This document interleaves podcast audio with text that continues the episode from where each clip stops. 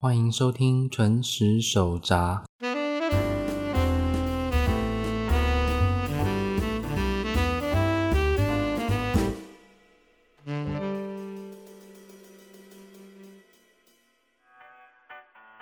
皆さんこんばんは。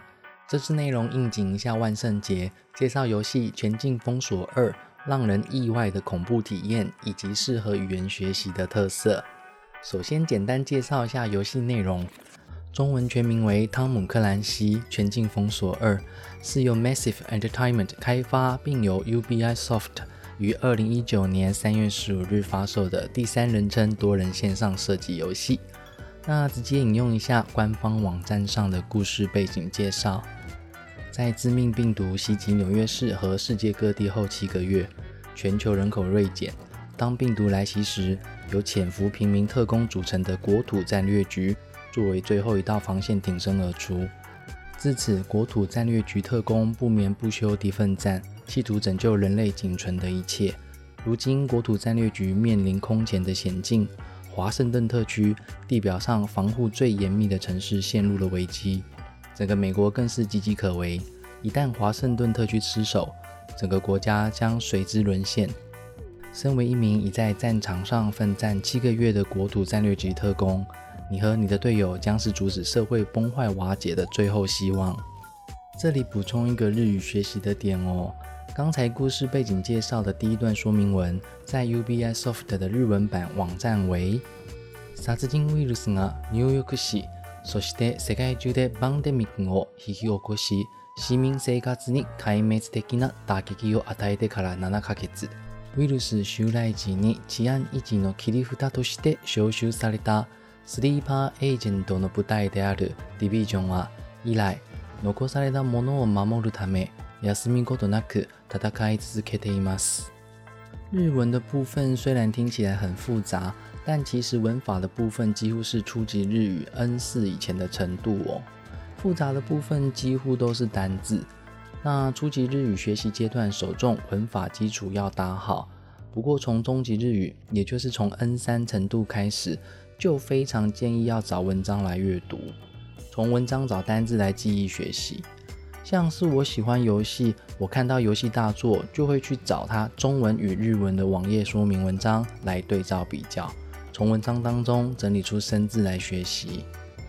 说回游戏的故事介绍，简单来说就是有一群训练有素的特勤工作人员，平常都在民间过着一般人的生活。国家有难的时候，便挺身而出，开始拯救国家。随着故事发展，了解到在内忧外患的情况下，这群特工组织逐渐瓦解，演变成好人坏人派系大乱斗的混乱局面。说到这里哦，不晓得同学是否有注意到一则新闻？前阵子有个政治人物提到在家当兵的概念，引用网络媒体 The Newslands 关键评论网的整理。在家当兵，就是在我们居住的地方保护自己、家人、邻居，让每个社区都有应变和抵抗的能力。一支由公民组成、不分性别、跨年龄层的国土防卫部队。之前看到这个新闻在报道的时候，我的第一个反应就是，那不就是全境封锁的国土战略局吗？尤其这个概念中提到，国土防卫部队的成员来自公民社会，并应讲求机动。分散、存活等三个原则。机动提到了成员应配备小巧机动的武器装备，未出动时隐藏得当。分散提到成员需要具备独立作业的能力。存活提到面临大量的伤患，需要医疗救助的能力。这些概念从全境封锁一代就清楚呈现了。看到这则新闻的时候，真的满脑子都是全境封锁的设定。好的，那讲回这一次的主题之一哦。从故事背景来看，是个保家卫国的游戏。为什么我会觉得《全境封锁二》是个让人意外的恐怖游戏呢？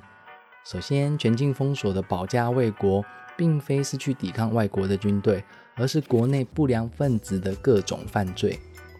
在二代，我们首先会碰到的犯罪团体称为猎狗。他们制造毒品以及兴奋剂，并以杀人为乐。当我们在街头碰到他们的时候啊，有高几率会出现猎狗猛击兵。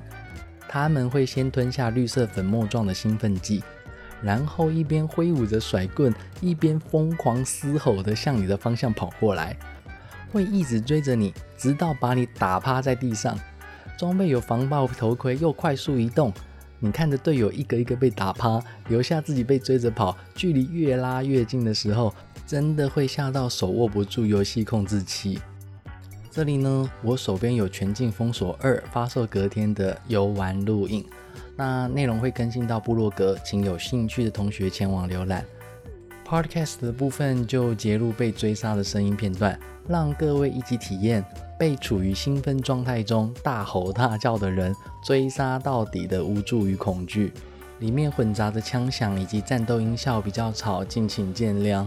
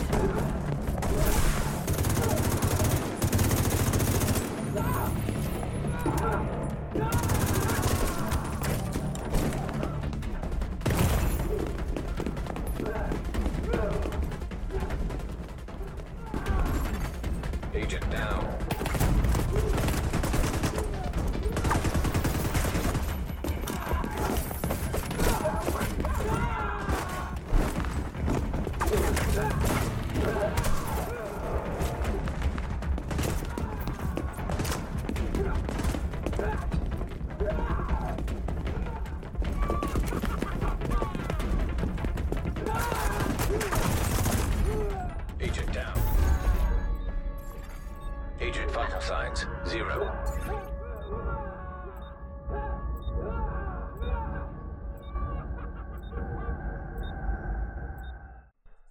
接下来另外一个经验也是猎狗猛击兵哦，虽然没有留下录影记录，但完完全全的被吓到，留下心理阴影了。游戏中有几处需要防毒面具才能进去的受污染区域，一般来说是完全没有敌方角色的存在。不过在早期的游戏版本，可能因为物质还是其他原因，竟然会出现敌人。地图东区广场有一个里面展示大型动物模型的受污染区域。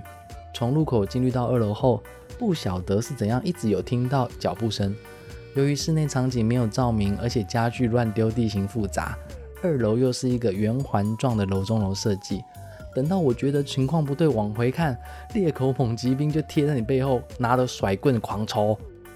跟一般地图遭遇不一样，你完全没有听到声响，靠近你直接发动攻击，吓得我只能四处逃命，最后被打趴在地上，回安全屋重新再来。全境封锁二有许多会近身攻击的敌人，类似的设计还有地图各处的下水道。其他反派敌人会突然从我们无法进出的门冲出来，其中还有拿着电锯的壮汉型敌人，直接就从你的头上劈下去。下水道弯道多，敌人出现又不出声，你常常就是转角遇到怪，被电锯劈，被铁链抽，玩家还在惨叫，游戏角色就已经趴在地上了。另外一个恐怖体验是着火时哀嚎的 NPC，这个也是游戏早期设计不良，部分在战斗中会着火的情况，通常几秒钟身上的火就会熄灭，角色动作会恢复正常。但是偶尔会发生 NPC 着火之后，即便火焰熄灭，它还是一直维持着着火的音效。如果玩家在战斗中无法任意移动的时候，你只能整场听着那个 NPC，嗯啊嗯，地不断哀嚎，甚至还有场景是敌人 NPC 自己冲入火场，直到生命值归零之前一直在哀嚎。像有一次玩副本波托马克活动中心，它最后的场景是敌人会纵火，没想到一个紫色血条的老练敌人就自己冲进玩家无法进入的火场，一边着火一边扣血，哀嚎长达一分多钟。最后是队友用技能发射一发火焰氧化剂，终结他的生命。不晓得是否为巧合，敌人在冲进火场的时候痛苦大喊 “Help me”，队友终结他的时候，最后还大喊一声“啊”，哀嚎结束。真的是觉得恐怖，又觉得游戏音效做得不错。中间有十秒左右的轻机枪枪响，以及战斗音效比较吵，也敬请见谅。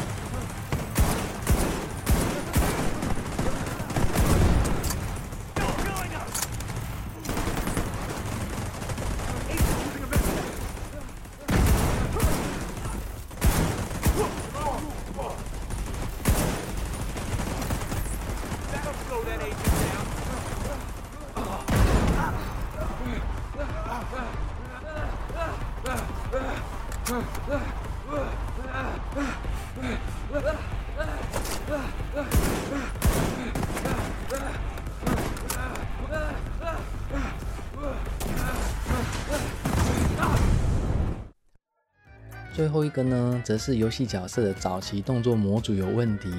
故事在华盛顿特区的最后会出现一个支线任务，听取任务说明是要找一位在白宫二楼的无人机操作员。一旦开始听取任务说明，他就无法维持正常人类的肢体语言在跟你说话。用文字描述的话，就是身体不断高速摆动，腰部像是双手拧过的毛巾一样扭曲旋转。如果有同学看过日本恐怖漫画家伊藤润二的作品，那个任务 NPC 的动作就跟漫画呈现的感觉十分相似，而且还是高速动画版。如果不怕看完会做噩梦，请有兴趣的同学浏览布洛克的影片整理哦。好的，恐怖的部分就说到这里。最后要分享的是《全境封锁二》的另外一个意外点，也就是它是个非常适合语言学习的游戏。《全境封锁二》在游戏界面、对话语音以及字幕的多语言切换上可以自由选择搭配。举例来说，对话语音选择日语，字幕选择中文的话，就可以参考意思和翻译。想要练习听力，就都选择同种语言，就可以一边听语音，一边看着字幕做确认。游戏内的收集要素提供了大量的语音内容，配合字幕就变成丰富的语言学习材料。除了能够了解故事，还可以为了学习去寻找这些收集品也不错。如果对游戏十分有爱的话，故事模式可以先用中文玩过之后，再换另外一个角色以日文来游玩，比较对照一下用词和表达，有助于中日意思的对照与了解哦。而且这样的方式当然不限于《全境封锁二》，许多游戏都支援多国语言字幕。这里建议各位可以找找像是《全境封锁》一样。包含了日文语音和中日文字幕的游戏，可以说是游戏式学日语的范本。这一次就聊到这边吧。本次内容的引用资料和影片整理都更新在我的部落格当中，请有兴趣的网友和同学务必浏览。皆さん、お疲れ様です。